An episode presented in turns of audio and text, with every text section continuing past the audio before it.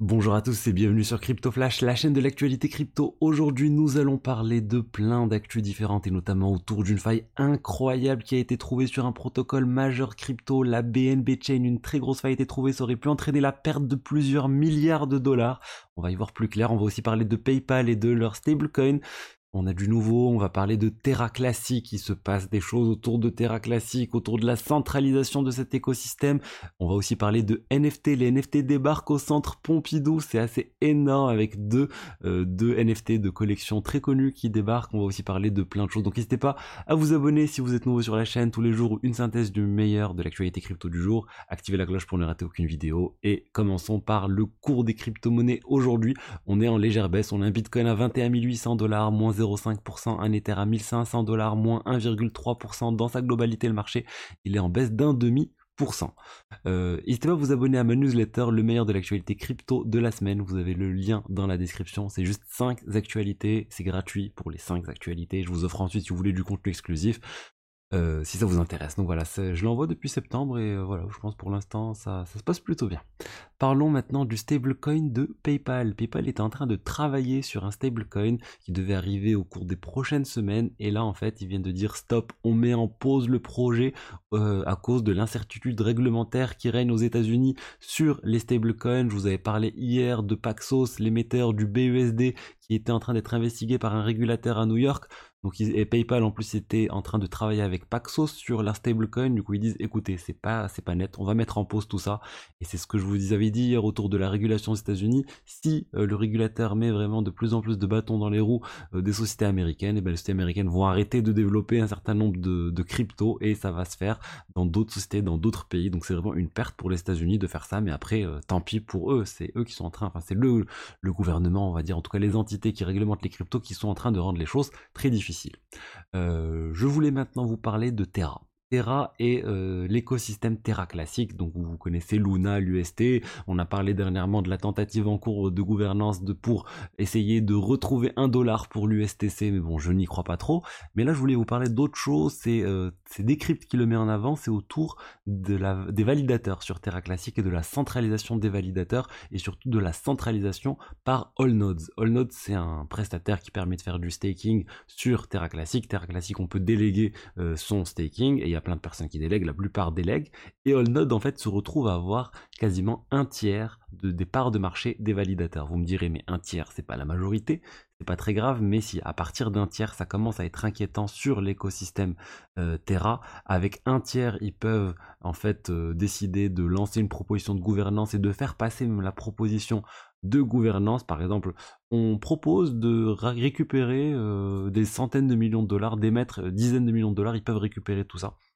En fait, pour, à quoi c'est du tout ça? Parce que AllNodes, en fait, ils se vendent comme une solution de non-custodial stacking, c'est-à-dire vous gardez la propriété de vos fonds et vous déléguez uniquement le pouvoir de vote, le, la possibilité de staker. Mais il faut savoir que AllNodes, ils ont aussi en fait deux clés, deux clés euh, très importantes dans l'écosystème Terra. On parle de l'opérateur key et euh, de la staking key. Euh, de la validateur key, pardon, et avec ces clés, en fait, ils peuvent euh, contrôler les récompenses qui vous sont versées, donc décider ou non de vous les verser, et aussi contrôler euh, le droit de vote, donc votre droit de vote. Du coup, ils peuvent voter pour eux. Ils ont dit, ne vous inquiétez pas, on va jamais voter à votre place, mais c'est quelque chose qui inquiète. Donc, on va dire le fait qu'ils se rapprochent de plus en plus de 33%, c'est pas, c'est vraiment pas bien pour l'écosystème, ils sont à 29% actuellement. si on veut faire un peu le, enfin le comparer ce qui à ce qui se fait sur Ethereum. Sur Ethereum, on a aussi euh, le staking qui est en place et on a aussi l'IDO qui a, je pense, plus de 30% ou quasiment 30% de tout la part de marché du staking. Mais la différence, c'est qu'en fait, sur Ethereum, la gouvernance, il n'y a pas vraiment de gouvernance on-chain. C'est-à-dire, il n'y a pas cette notion de proposition, de lancer des, propositions de gouvernance, de voter on-chain pour les propositions de gouvernance, etc., de les implémenter. La gouvernance se fait off-chain. C'est d'ailleurs une critique de, euh, sur Ethereum, parce que quand ça a été lancé, ce genre de mécanisme n'existait pas.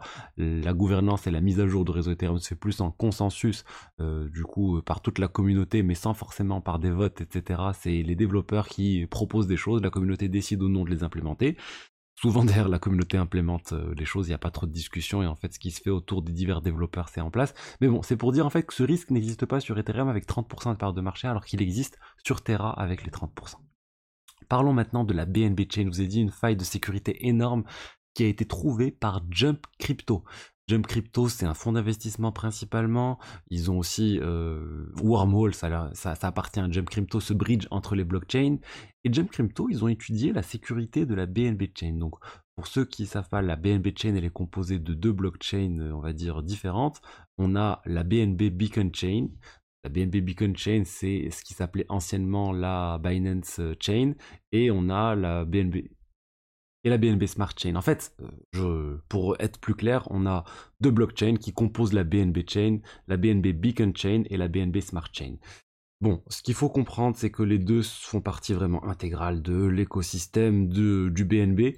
Et euh, la faille qui a été trouvée, c'était sur la BNB Chain. Ils ont trouvé un moyen de générer autant de BNB que possible, donc autant de BNB qu'on veut sur la BNB Chain, parce qu'il y avait une erreur dans le code euh, de la BNB euh, Beacon Chain. En fait, la BNB Beacon Chain, elle est basée sur le SDK Cosmos, donc sur lequel est basé d'ailleurs Terra aussi et un certain nombre d'autres blockchains. Mais Binance, ce qu'ils ont fait, ils ont pris le code de Cosmos et ils l'ont forqué. Donc ils ont copié une, copie du code et ils l'ont modifié et ils n'intègrent pas un certain nombre de, de, choses qui sont mises en place, un certain nombre de protections qui sont mises en place sur le Cosmos SDK. Pour plusieurs raisons historiques, on va dire.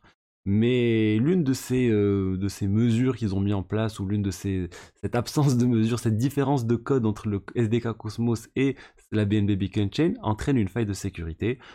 pour faire simple, c'est un buffer overflow pour ceux qui s'y connaissent dans la sécurité.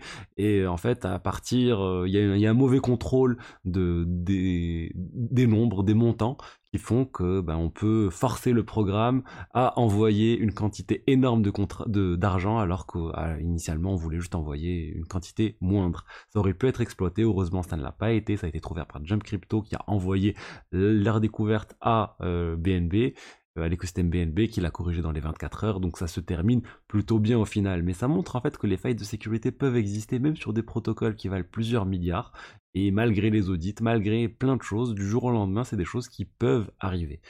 Donc ouais, il faut être vigilant. C'est la deuxième faille, on va dire, similaire ou qui ressemble à ça qu'on a été trouvé il y a dernièrement. Vous vous rappelez de la faille aussi sur, pareil, je crois que c'était la BNB Beacon Chain. C'était le, bridge en fait entre les deux blockchains où il y avait eu euh, des centaines de millions de dollars qui avaient été volés sur l'écosystème BNB. Ils ont pu stopper la blockchain, mais il y a quand même 100 millions, je crois, qui est, est parti. D'ailleurs, on n'a pas eu trop de nouvelles sur les 100 millions. Qui a perdu vraiment 100 millions? J'ai jamais, euh, on n'est jamais allé au bout de l'histoire. J'aimerais bien savoir ce qui s'est passé au final sur cet argent. Je voulais maintenant vous parler de NFT avec euh, deux NFT qui font leur entrée au musée Centre Pompidou, le musée d'art moderne à Paris. Euh, regardez, vous avez tout l'article sur le site officiel du Centre Pompidou. Le Centre Pompidou passe à leur NFT.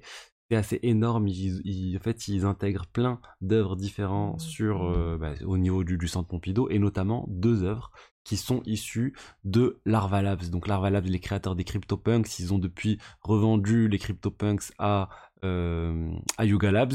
Et en fait, Yuga Labs vient de donner un CryptoPunks et Larva Labs a donné un autoglyphe. C'est deux que NFC, deux collections NFT très très connues.